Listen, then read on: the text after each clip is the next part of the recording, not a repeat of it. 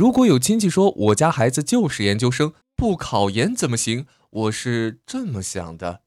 这位亲戚说的这句话听起来是要传授人生经验，好像并没有什么错。但他的前提是他的小孩就是研究生，所以我也必须考研。很明显，这不仅仅是一条人生指导建议，而是一条炫耀信息。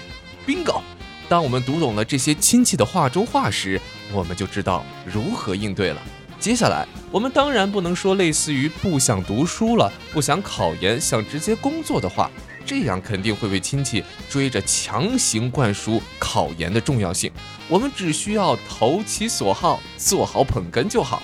顺着他的话说，哇，小虎这么厉害啊，真是有出息呢！考研哪够，小虎以后还得读博士、博士后呢。